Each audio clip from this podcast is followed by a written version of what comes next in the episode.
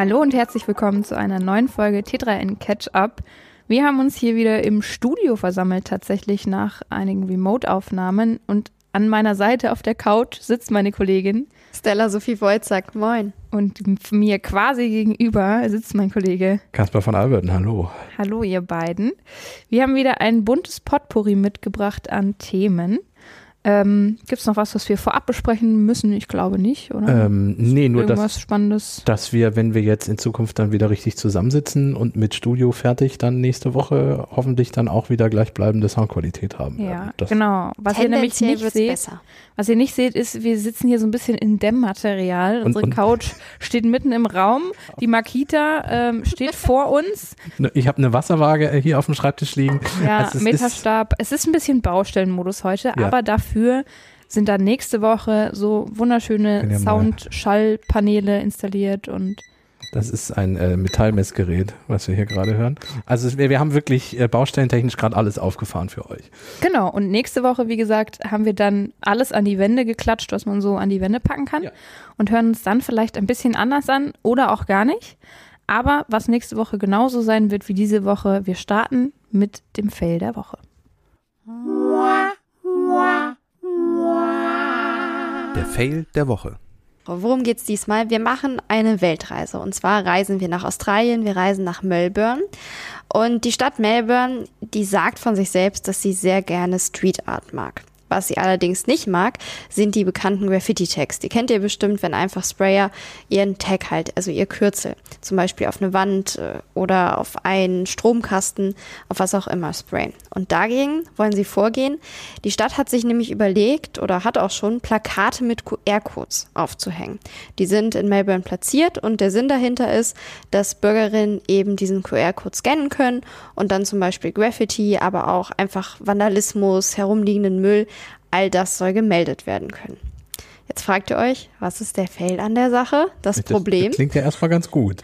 Ja, äh, allerdings äh, haben sich die, sagen wir mal, angegriffenen Street Artists gedacht, Moment, so geht das nicht und haben einfach die QR-Codes überklebt. Mit einem neuen Code ist nicht aufgefallen, gilt auch nicht für alle. Laut der Bürgermeisterin wären es wenige gewesen, die betroffen sind. Wahrscheinlich, wenn man die äh, Verantwortlichen fragt, sind es dann wieder mehr. Aber wo hat der neue Code hingeführt? Der hat nicht zu irgendeiner Meldeseite geführt, sondern zu einer Hip-Hop-Dokumentation auf YouTube. Und da ging es eben auch darum, dass Graffiti halt Teil der Hip-Hop-Kultur ist und eine Kunstform. Jetzt geht so weiter. Die Stadt untersucht aktuell, wer für das Ganze betroffen ist, will da zum Beispiel auch Aufnahmen von Überwachungskameras auswerten. Und ansonsten habe ich gedacht, Güte. ist ein Fail. Ja, also jetzt mit Überwachungskameras zu kommen und so. Also das ist ja eh eine unglaublich kreative Szene. Also gerade so im Street Art Bereich geht ja unglaublich viele kreative Sachen. Mein erster Gedanke war schon zu plump, als du gerade sagtest, das ist ein Fail. Ich dachte, die haben den QR-Code einfach übersprüht. Äh, nein, so plump sind, sind sie nicht. Sie haben dann einfach einen anderen QR-Code dahin geklebt, was ja deutlich kreativer ist als meine Lösung. Sie haben sich schon was Witziges ausgedacht. Aber Melbourne ist eben im Kampf, in Anführungszeichen, gegen solche Graffiti-Tags ziemlich aktiv. Äh, monatlich werden nämlich rund 8500 Quadratmeter Fläche in Melbourne wieder gesäubert von solchen Graffitis. Und die Stadt steckt da Millionen Dollar rein in diese Kampagne, ähm, um quasi die Stadt sauber zu halten. Ähm, und dementsprechend dürfte sich die Bürgermeisterin sehr geärgert haben. Sie sagt eben, das Hacking der QR-Codes ist frustrierend. Und ja, die fand das Ganze nicht so lustig. Und wie gesagt, Stella, du meintest ja jetzt auch schon Überwachungskameras. Da soll auch die Polizei jetzt mal gucken, wer dafür verantwortlich sein könnte. Also Sie hat auch, finde ich, sehr harte Worte gefunden. Sie hat nämlich gesagt, das Ganze sei ein PR-Akt der Vandalen, der, dieser QR-Code-Überkleber. Und da habe ich gedacht, naja, ich persönlich finde es kreativ, damit umzugehen. Sie haben zu einer Doku bei YouTube verlinkt. Also mal angenommen, es hätte auch schlimmer kommen können. ja, also Und da ich- hat sich schon jemand Gedanken gemacht, ne? Ja, ich finde es auch immer ein bisschen, auf der einen Seite sind sie eben, sagen sie, für Street Art und das ist wichtig. Und natürlich muss man Lösungen finden, damit eben Street Artists und Bürger vernünftig zusammenleben können. Aber auch das Taggen gehört ja, war wahrscheinlich Teil der Doku, ich habe sie nicht gesehen, in gewisser Weise auch dazu. Also Ich, ist ein Teil der Kultur. ich glaube auch nicht, dass man mit Überwachungsstaatmethoden jetzt den, den Street Art Künstlern irgendwie äh, entgegenkommen kann. Ja, also ich glaube, wer sich, wer sich clevere QR-Code-Sticker überlegt, die man genau so auf diesen Code kleben kann, dass das erstmal gar nicht auffällt, der wird auch nicht irgendwie sein Gesicht fröhlich in der Überwachungskamera gehalten ja. haben. Also man muss dann auch einfach vielleicht mal als Stadt Melbourne mal gucken, wie andere Städte damit umgehen. Also ich finde gerade so in Frankreich, Belgien, Niederlande sind viele Städte, wo sehr viel Street Art ist, die sehr schönes Stadtbild mit eingebaut ist und weil es halt eben auch offizielle Flächen gibt und viele offizielle Flächen, wo Leute auch sprühen können äh, und das auch mit einem anderen Stellenwert inzwischen gesehen wird zur Street Art und eben nicht als die Verbrecher. Also man muss es vielleicht auch ein bisschen entkriminalisieren, um dann da aus diesem äh, Milieu rauszukommen, dass alle irgendwie ihren Tag überall illegal an jeden Stromkasten dran knallen oder so. Wobei ich die Idee, dass man zum Beispiel herumliegenden Müll per QR-Code melden kann oder auch zerstörte Bänke oder was auch immer, finde ich gar nicht schlecht. Also dafür wären die QR-Codes vielleicht ganz praktisch gewesen. Nur bei der Sache mit dem Graffiti, da scheiden sich so eben wie, die Geister. So wie die Deutsche Bahn mit ihrem WhatsApp. Äh, genau. Äh, schreibt mir eine dreckige Nachricht. ja, genau. Steht auf dem Mülleimer von der Deutschen Bahn. Ja, ja, ja. Äh, das ist auch in München in der S-Bahn hängt, hängt das auch ja. als Plakat ja. so. Ne? Das wurde wahrscheinlich bisher auch noch nicht überklebt. Also Nee, das ist aber auch relativ weit oben angebracht, muss man sagen. ich wobei. weiß nicht, auf welcher Höhe die Plakate hingen. Möglicherweise waren die auch, wobei du musst sie ja zumindest irgendwie in Nähe deiner Augen haben, weil an einer ganz anderen Stelle könnten sie ja auch übersehen werden. Ich hatte im Netz ein Bild davon gesehen, ähm, nur nochmal zum Hintergrund, das waren jetzt keine riesen Banner, die da irgendwo hingen, sondern es waren eher kleine Plakate, die zum Beispiel, ich meine, es war ein Bauzaun, an sowas befestigt gewesen sind. Ja. Naja, also die Stadt Melbourne hat sich da vielleicht im Ton vergriffen und wurde ein bisschen hops genommen von der Gegenseite. Und das ist damit unser Fail der Woche. Und damit leiten wir über und gehen ein bisschen tiefer ins nächste Thema. Wir widmen uns dem Deep Dive.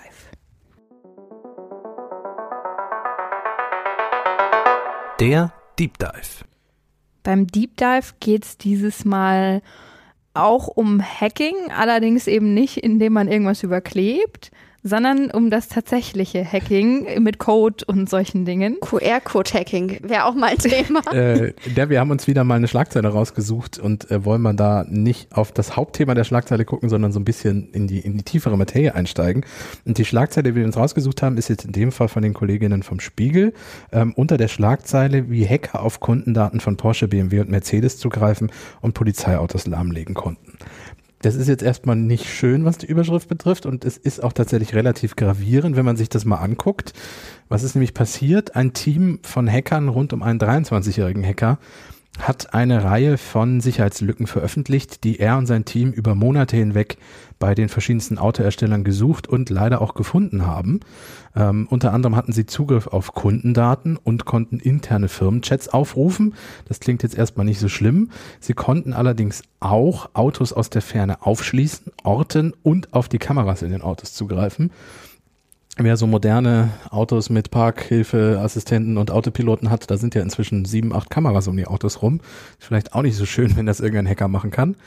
Und noch viel schlimmer, sie konnten auch Polizeiautos zu Einsätzen schicken, die es gar nicht gab, indem sie dem Auto vorgegaukelt haben oder dem Computersystem im Auto, da sei jetzt ein Einsatz.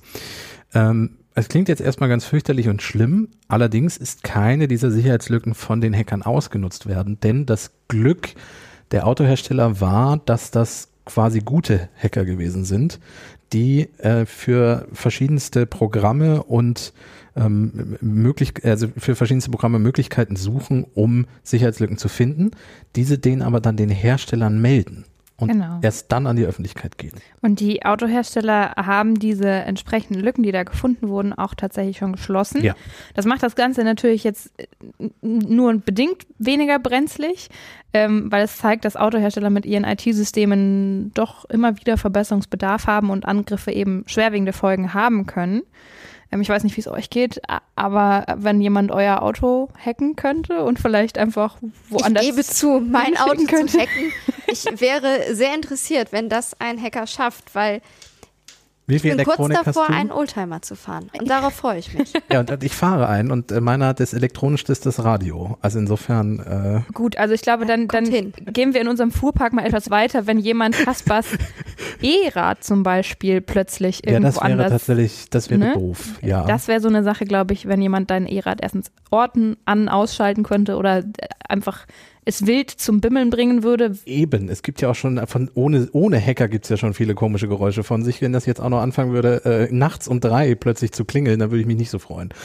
Das stimmt. Äh, naja, es, es zeigt halt einfach, dass auch so Automobilhersteller, die nun wirklich ja mit sensiblen Daten umgehen, nicht oft genug die IT-Sicherheit irgendwie im Blick haben und dann halt zu lax mit dem Thema umgehen. Wobei man sagen muss, dass sie das ja doch im Blick hatten, denn wie du schon erwähnt hattest, das Ganze wurde ja an ein offizielles Programm dann gemeldet oder an ja. offizielle Programme und auf die wollen wir heute mal genauer eingehen.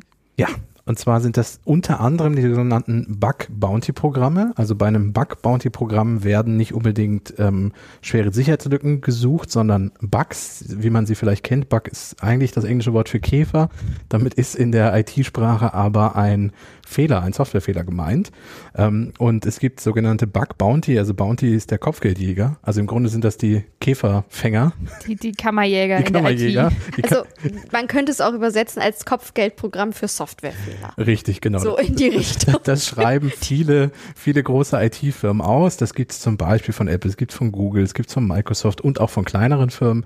Die sagen halt einfach, wenn du bei uns einen Bug findest, der sicherheitsrelevant ist oder relevant ist, also nicht jetzt mit wenn ich ein Ausrufezeichen eingebe in meiner Tastatur, kommt ein Fragezeichen. Das ist jetzt kein Bug, der Geld gibt, aber wenn man jetzt zum Beispiel einen Bug findet, mit dem ich Stellas Kamera plötzlich aktivieren könnte, ohne dass sie das will, dann wäre das so ein Bug, da sagen die Hersteller, okay, das ist nicht schön, danke, dass du uns den gemeldet hast. Und die entscheiden dann auch, dafür gibt es sogar ein bisschen Kohle, dass du uns den gemeldet hast. Nicht nur ein bisschen, ich glaube, da kommen wir auch noch drauf, da kannst du nämlich ordentlich Kohle geben. Das Ganze soll ja auch attraktiv sein für die Hacker.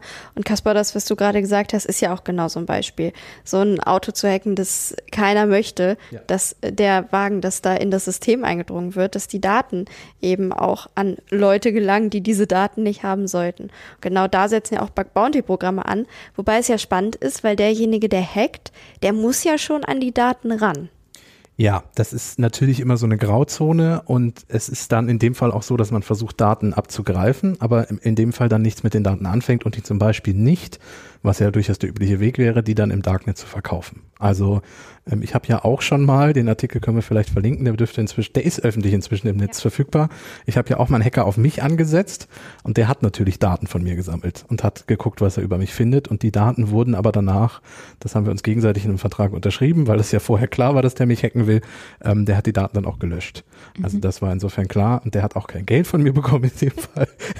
aber der, der würde das gegen Geld machen. Also es ist tatsächlich so, dass dessen Zielgruppe sind äh, zum Beispiel prominente Menschen. Äh, und der guckt einfach, was man über die im Internet findet, was man ja vielleicht nicht finden soll und sagt denen das dann und dafür nimmt er dann quasi eine Gebühr und Das ist sorgt dafür, wahrscheinlich- dass die Daten weg sind. auch nochmal so ein wichtiger Punkt an der Sache, dass es eben Hacker sind, die auch vom Unternehmen gewünscht sind Richtig, und die eben keine, ja. sagen wir jetzt mal, vereinfacht bösartigen Absichten haben, sondern die so gesehen dem Unternehmen helfen wollen und zwar gegen ein Entgelt. Also sie werden dafür entlohnt und das kann eben entweder Geld sein oder auch zum Beispiel eine Sachleistung. Es gibt aber auch welche, die das wirklich quasi aus moralischen Gründen machen. Also ähm, da sind wir dann schon so im Bereich der White Hacker, äh, also die wirklich die für die gute Sache, nur für die Moral, so nach dem Motto, ähm, versuchen Dinge zu hacken und Sicherheitslücken zu finden und die dann auch zu melden. Die machen das nicht unbedingt aus Geld, die machen das durchaus auch aus Hobby.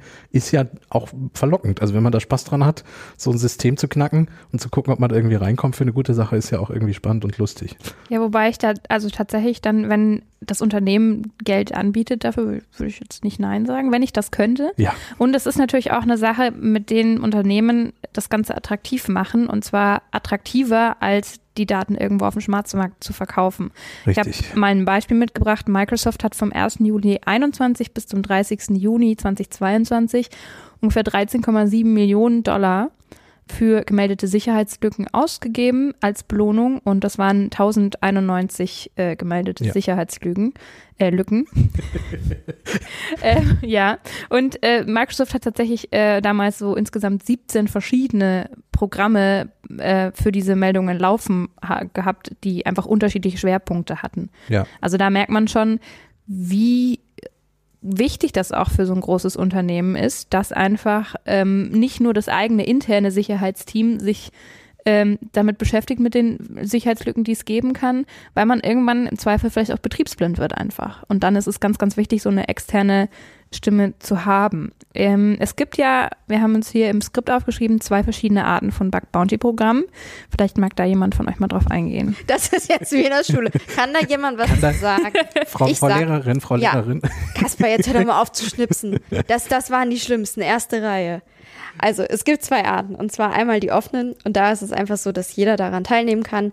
Die werden dann zum Beispiel auf entsprechenden Internetseiten veröffentlicht. Es gibt aber auch geschlossene Programme, da brauchst du dann eine Einladung, um daran teilzunehmen. Genau, oder du oder du suchst gezielt Leute, die das für dich machen. Also Genau. zum Beispiel jetzt der Hacker, der mich durchleuchtet hat, das war ja aktiv, bitte durchleuchte mich. So, das wäre ein geschlossenes Programm und offen wäre gewesen, T3 einen Artikel zu veröffentlichen. Na, findet ihr was über mich? Das wäre auch spannend Beispiel. gewesen. Ja, ich weiß nicht, ich fand die geschlossene Variante da besser. Da kommen wir aber direkt, das ist eine gute Überleitung, nämlich zu einem Nachteil des Ganzen, wenn du eben diese offenen Anfragen rausschickst. Zum einen hast du zwar einen größeren Pool, weil es sehen tendenziell mehr Leute, das heißt, du hast auch einfach mehr Wissen, darum geht's ja auch. Das, was Ellie eben angerissen hatte, du hast nicht nur dein internes Team, sondern auch externe Leute, verschiedene externe Leute mit verschiedenen Hintergründen, die draufschauen, aber es können auch Leute sehen, die sich vielleicht denken, oh, hm, finde ich interessant, habe ich nicht ganz so gute Absichten dabei. Und da ist es eben so, dass gerade diese offenen Anfragen, die natürlich tendenziell einfach eher erreichen. Und das ist eben ein wichtiger Punkt bei der ganzen Sache für Unternehmen. Es geht da auch viel um Vertrauen, weil das Unternehmen vertraut in dem Sinne auch den Hackern. Und dementsprechend ist es auch wichtig, a, wie gehen die Hacker mit dem Vertrauen um? Aber es ist auch für deren Reputation gut. Weil wenn du natürlich beispielsweise eine krasse Sicherheitslücke entdeckt hast und die gemeldet hast, ist das schon mal für dich, wenn du zumindest in der Branche lieber unterwegs bist und nicht so ganz gerne im Darknet, eine sehr gute Sache. Ja, quasi Visitenkarte. Genau. Mm, Man muss auch dazu sagen, ähm, da sind die Staaten uns häufig auch schon wieder ein bisschen voraus. Also wir haben jetzt gerade viel von amerikanischen Firmen geredet. Natürlich machen das auch deutsche Firmen. Es gibt aber auch immer wieder die Fälle, die dann durch die Medien geistern, dass äh, so White Hacker sich bei einer deutschen Firma oder einer deutschen Behörde melden und sagen, ich habe eine Sicherheitslücke entdeckt und A nicht ernst genommen werden, äh, B nicht darauf reagiert wird oder C noch besser, die dann direkt verklagen, die Hacker. So, äh, das kann man natürlich machen, aber das ist nicht Sinn und Zweck dieser Programme und des, des normalen Umgangs im Netz, wenn sich wirklich ein White Hacker bei einem meldet. Natürlich kann es auch sein, dass man auf jemanden reinfällt, der wirklich was Böses von einem möchte. Ähm, aber ich, ich würde einfach jedem empfehlen, der mit so jemandem nur zu tun hat, sich einmal kurz das anzugucken, sich das anzuhören und zu überlegen, was will der gerade von mir und will der mir was Gutes oder will der mir was Böses und nicht direkt mit dem Anwalt zu drohen. Das mögen solche Whitehacker nämlich auch nicht. Im Zweifel gibt es dann in Zukunft keine Sicherheitslücken mehr, die die weitergeben oder an, an die Behörden melden. Vielleicht, es wird weiterhin Sicherheitslücken geben. Ja, natürlich, aber, die werden nicht mehr von die denen werden an anderer Stelle gemeldet. Genau. Auf dem Ähm, freien Markt, wenn es ganz blöd läuft. Oder wenn man Pech hat, auch äh, den zuständigen Behörden, die dann mit äh, Strafgeldern um die Ecke kommen. Das kann natürlich auch sein. Das ist, äh, ja. Also deswegen auch da lieber ein bisschen auf den Umgang miteinander achten. Aber gucken wir doch, wir haben jetzt über Nachteile gesprochen, nochmal auf die Vorteile. Weil tendenziell, das hatten wir am Anfang gesagt, ist es wirklich für Unternehmen auch einfach kostengünstiger, erstmal Leute schauen zu lassen, wo ist denn bitte die Sicherheitslücke, Ja. anstatt diese Worst-Case-Szenarien dann durchzuexerzieren. Habt ihr, so ich, ich mache das jetzt auch mal, habt ihr auch noch ein paar Vorteile mitgebracht? Denn du hast ja gerade diesen Kostenpunkt schon angesprochen. Im ersten Moment klingt es natürlich seltsam, dass ich als Firma äh, quasi Kopfgeld ausschreibe für Fehler, die ich gemacht habe. So, aber wie du sagst, es ist wirtschaftlicher, als wenn man am Ende zum Beispiel auf eine Ransomware reinfällt, diese typischen Verschlüsselungstrojaner, die gerade wieder mal, wir haben ja auch letzte Woche über Kinderkrankenhäuser gesprochen und so, die wieder mal groß die Runde machen und stell dir vor, das gesamte IT-System ist für eine Woche ausgefallen. Rechnet dann mal die Kosten hoch und überleg mal, ob so ein Bounty-Programm nicht dann doch günstiger gewesen wäre. Also der Vorteil ist schon da. Ja. Ja, es kann natürlich auch ein Stück weit gut so extern wirken, so zu kommunizieren, hey, wir bezahlen im Zweifel gutartige Hacker quasi dafür, dass sie uns helfen bei unserer IT-Arbeit und kümmern uns damit um unsere Sicherheit. Und zwar, wir, wir sind quasi nicht ganz von uns überzeugt und sagen, ja, wir, unser IT-Team findet alles, was es so gibt, sondern wir öffnen uns eben entsprechend und sagen, wir können nicht alles im Blick behalten im Zweifel, aber wir holen uns Hilfe aus dem Netz ähm, und wir entlohnen die Menschen auch dafür. Ja. Und ähm, drohen denen eben nicht mit dem Anwalt, wenn sie irgendwas finden und uns melden, weil das ist äh, ein ziemlich uncooler Move. Das hat ja auch das Autobeispiel gezeigt. Die Schlagzeile wäre ja auch nochmal eine andere gewesen, wenn es keine in Anführungszeichen gutartigen Hacker gewesen sind oder ethische Hacker, sondern es wirklich der Fall gewesen wäre. Riesiges Datenleck, Sicherheitslücke, kritische Sicherheitslücke wurde von Hackern entdeckt, ja. Mercedes wird erpresst. Ähm, weltweit werden Autokameras ausspioniert und ja. solche Dinge. Ja, Dementsprechend natürlich ist es auch so gesehen für Kunden von Vorteil zu wissen, okay, Unternehmen haben das auf dem Schirm und kümmern sich drum. Natürlich gibt es keine hundertprozentige Sicherheit. Auch wenn du eben Hacker darauf ansetzt, dass sie alle Sicherheitslücken finden, ist wünschenswert. Aber dass sie auch wirklich alle finden, das können sie ja auch nicht garantieren. Ja, aber es ist zumindest sicher, zumindest sicherer, vielleicht als nichts dergleichen aufzusetzen. Absolut. Genau. Ja, so Eine Sache habe ich noch mitgebracht. Ich fand nämlich noch ganz spannend bei der Recherche, dass sich daraus auch so ein kleines neues Geschäftsmodell eigentlich entwickelt hat. Und zwar habe ich zum Beispiel Hacker One gefunden. Die sitzen in San Francisco und die bringen die ethischen Hacker mit den Unternehmen zusammen. Ah, also als Agentur quasi. Ich, so war, glaube, sie selber würden sich nicht Agentur nennen, aber es ist schon so ein Agenturmodell. Also okay. sie sagen von sich selbst, sie wollen sich eben für ein sicheres Internet einsetzen.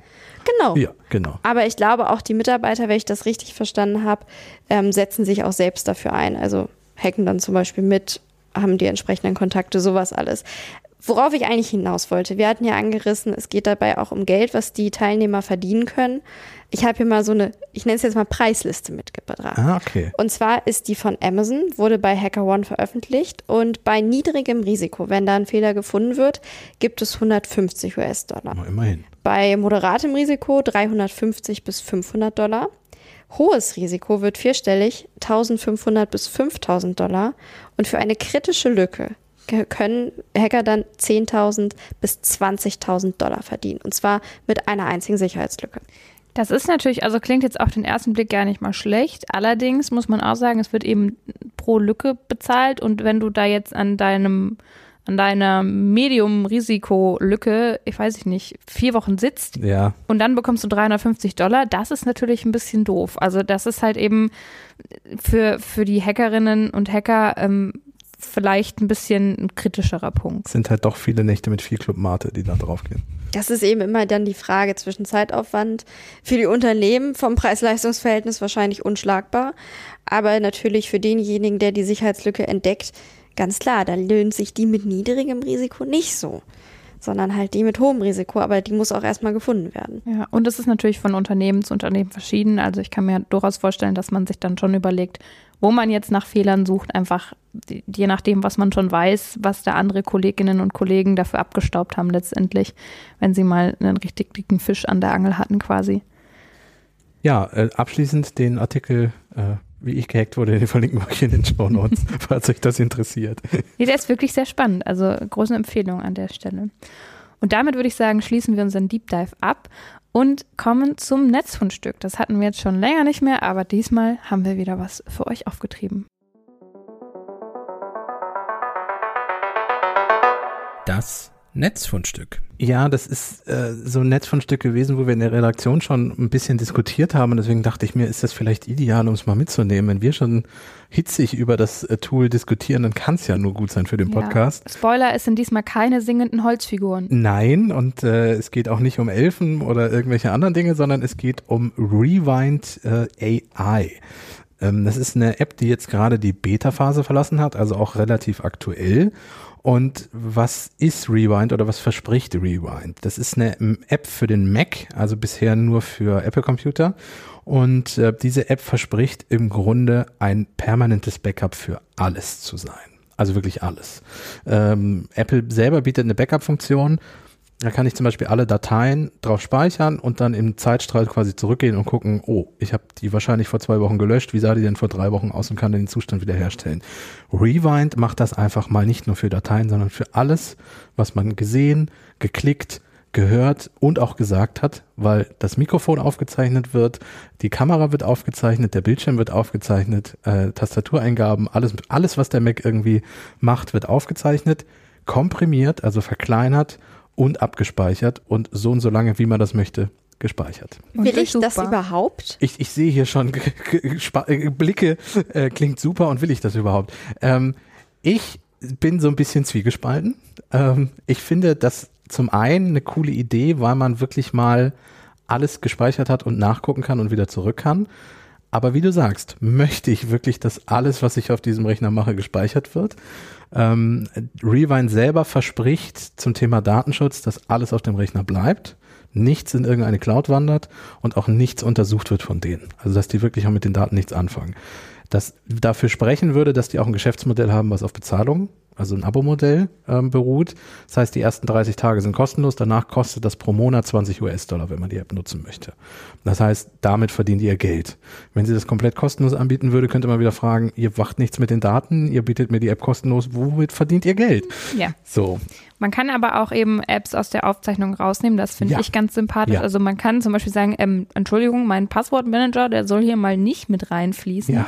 Und ähm, das Ganze soll auch relativ eben, wie du schon gesagt hast, komprimiert ähm, stattfinden und der Prozessor soll dabei nicht so stark belastet werden. Trotzdem ist natürlich die Frage, möchte man zum Beispiel eben auch, dass Gespräche vor dem Rechner aufgezeichnet werden? Also die Erfinder oder beziehungsweise das Team hinter der App ähm, möchte das Ganze so ein bisschen als Erweiterung für dein Gehirn verkaufen Mhm. damit du dir quasi eben alles in Anführungszeichen merken kannst, abspeichern kannst und nochmal durchsuchen kannst. Der Gedanke dabei ist eben, wir, unser, unser Arbeitsgedächtnis ist nicht sonderlich leistungsfähig, ähm, also beziehungsweise schon, aber es vergisst trotzdem wahnsinnig viel.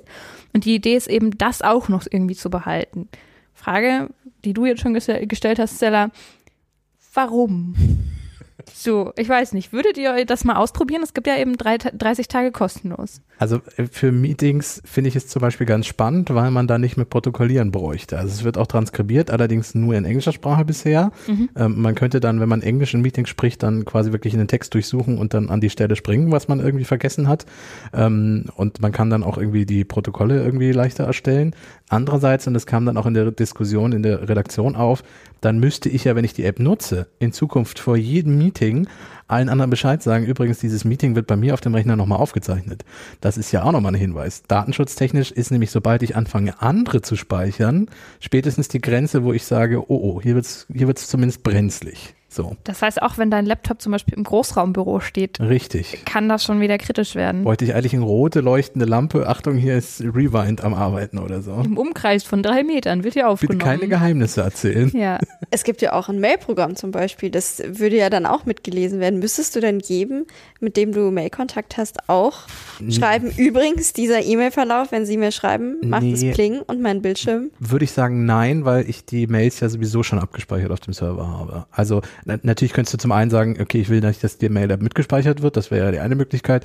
Und die andere ist, das wird ja eh gespeichert. Aber so von einem Meeting kann ich nicht unbedingt ausgehen, dass das direkt alles abgelegt wird bei mir, was da erzählt wird. Ja. Okay, ich weiß, wenn du jetzt demnächst vor jedem äh, Meeting fragst, Entschuldigung, ich zeichne das privat auf, ist das okay? Okay, die Testphase läuft, dann können wir da im Podcast nochmal drüber sprechen. Ich, ich weiß nicht. Also ich, mir reicht das äh, Backup, was Apple anbietet, weil wenn mal eine Datei weg ist, ist, das, ist, ist das doof. Ich muss nicht alles, was vor meinem Rechner gesprochen wird, nochmal nachhören. Wirklich nicht. ja, das glaube ich auch nicht. Also ich fände es auch spannend, wie das dann ist, wenn man eben zum Beispiel eben ein Meeting nicht aufzeichnen lassen möchte. Kann man das dann aktivieren, deaktivieren? Gibt es so einen Du Stoppknopf wirst die für App dann zwei wahrscheinlich Stunden? pausieren können. wahrscheinlich. Ja, ja. Ja.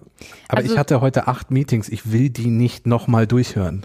Das habe ich mir auch gerade gedacht. Also die ganzen Sachen, die du auch tagsüber vielleicht mal irgendwie am Flur besprichst und so. Wenn ich dann diese Daten durchsuchen kann, was ja schon erstmal sinnvoll ist, muss ich mir das ja tendenziell zumindest auszugsweise nochmal anhören, sortieren, lösche ich, behalte ich, schiebe ich in den Ordner, weil sonst habe ich ja hinterher, auch wenn es komprimiert ist, trotzdem irgendwann so ein Datenwulst. Ja. Also ich will nicht wissen, wie viel das nach einer Woche Arbeit ist. Aber also es soll wohl ganz gut durchsuchbar sein und wie gesagt, die Datenmenge soll sich einigermaßen, ich weiß nicht, ich habe, das ist jetzt bitte nicht äh, bare Münze, aber ich glaube, es war irgendwas mit 40 Gigabyte pro Monat. So. Also es ist trotzdem noch so, wie wenn man äh, in der Prüfungsphase quasi den Stoff vom ganzen Semester einmal plötzlich Ja. auswendig lernen möchte. Vielleicht wäre es dafür tatsächlich praktisch gewesen, wenn ich da fürs so Studium. drüber nachdenke. Aber also ich würde es ausprobieren, einfach um es auszuprobieren, aber danach würde ich es nicht abonnieren. Und ich glaube, ich würde dann auch hinterher denken, nee, brauche ich nicht. Also vielleicht sind da draußen ja Hörerinnen und Hörer, die gesagt haben, das ist die App, die ich haben will. Und wem das gruselig vorkommt, der ignoriert dieses Netzfundstück von Ja. uns einfach. Ich notiere mir lieber wieder Dinge in meinem Papierkalender Sehr gut, sehr gut. und mache mir Notizen und so weiter. Mit diesem spannenden Netzfundstück geht unsere Sendung quasi auch schon fast zu Ende. Aber zum Ende dieses Podcasts wie immer eine gute Nachricht für euch.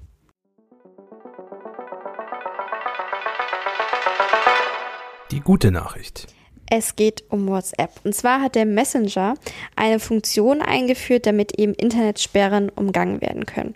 Das hängt zum Beispiel auch mit den aktuellen Protesten und den Reaktionen der dortigen Regierung auf diese Proteste zusammen, weil die Regierung eben auch an verschiedener Stelle einfach Internetzugänge sperrt. Iran, darüber reden wir. Ne? Ja, genau. Ja. Wir reden über den Iran. Habe ich das gar nicht gesagt? Nee. Nein.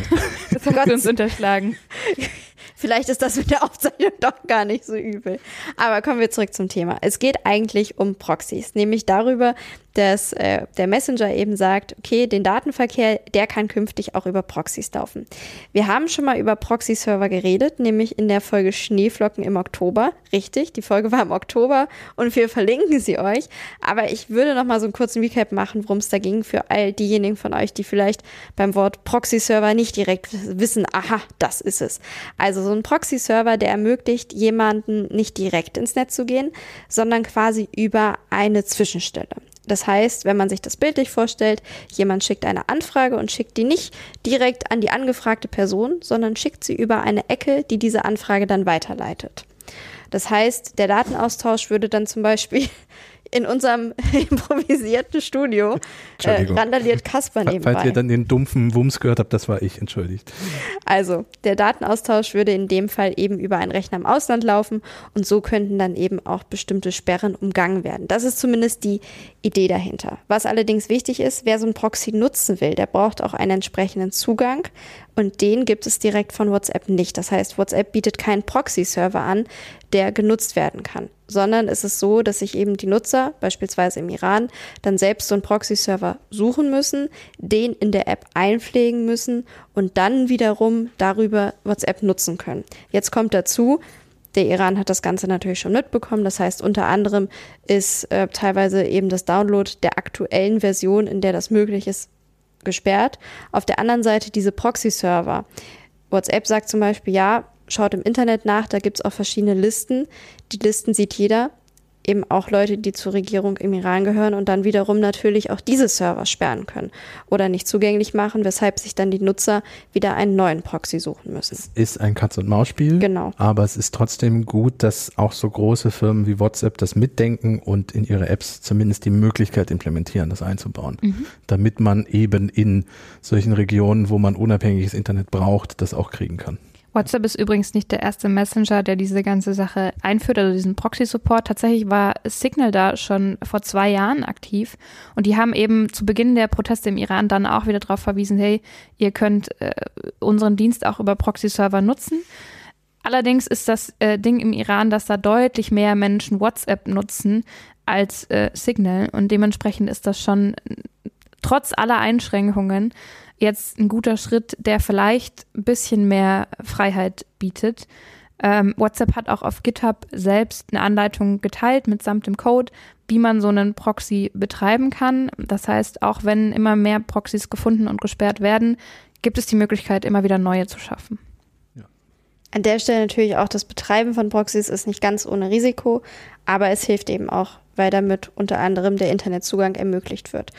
Allerdings auch nochmal, auch die Nutzung ist natürlich nicht ganz ungefährlich, weil der Proxy-Anbieter, der sieht dann die IP-Adresse desjenigen, der ihn quasi anfragt. Das heißt, ganz, also diese IP-Adresse vom An Anfragenden, die verschwindet dann nicht. Und konkret am Beispiel WhatsApp, das fand ich noch wichtig, ähm, der Messenger sagt, die Chats bleiben end-zu-end -end verschlüsselt, auch wenn sie eben über den Proxy gehen. Ja klar, also dass niemand mitlesen kann, genau. Genau. Okay. Cool. Gut. Und mit dieser guten Nachricht sind wir tatsächlich am Ende angelangt. Wie immer bleibt noch der Verweis, wenn ihr es noch nicht gemacht habt, dann abonniert uns gerne, lasst uns auch Feedback da, gebt uns Sternchen, schreibt uns eine E-Mail, wenn ihr irgendwas Besonderes hören möchtet oder nicht hören möchtet. Ähm, und wir freuen uns ansonsten ganz auf nächste Woche schon. Dann, wie gesagt, im renovierten Studio. Man weiß nicht, ob ihr es hören werdet, aber für heute. Es wird so viel besser. es ist dann ein, ein, ein, äh, ja, vergessen, was ich sagen wollte. Es wird eine wir völlig neue Audiowelt. Richtig. Ja. Aber für diese Woche verabschieden wir uns und sagen Tschüss und bis zum nächsten Mal. Bis nächste Woche. Tschüss.